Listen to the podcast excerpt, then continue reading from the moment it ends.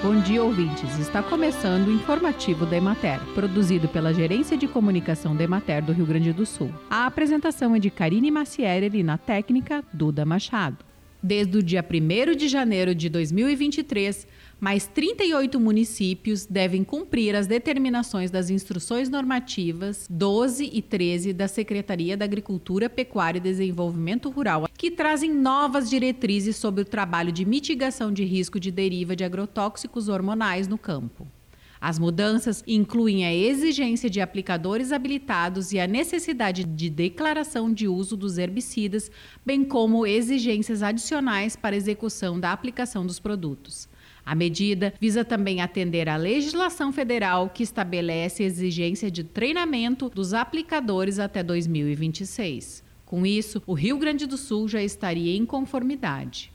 A IN 13 estipula o cronograma e a entrada em vigor da obrigatoriedade de capacitação dos aplicadores para todos os municípios gaúchos nos próximos quatro anos.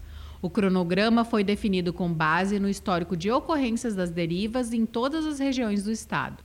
Os municípios incluídos a partir de 1 de janeiro são Agudo, Aratiba, Bom Jesus, Cacequi, Caiçara, Canguçu, Caseiros, Cruz Altense, Entre Juiz, Ernestina, Giruá, Ibiaçá, Ibiraiaras, Itaara, Jacutinga, Lagoa Vermelha, Maximiliano de Almeida, Minas do Leão, Nova Santa Rita, Paulo Bento, Pinhal da Serra, Pinheiro Machado, Pirapó, Protásio Alves, Quaraí, Rio Pardo, Rodeio Bonito, Ronda Alta, Santo Ângelo, Santo Antônio das Missões, Santo Augusto, São Vicente do Sul, Sarandi, Segredo, 3 de Maio, Tupanciretã, Vale do Sol e Viadutos.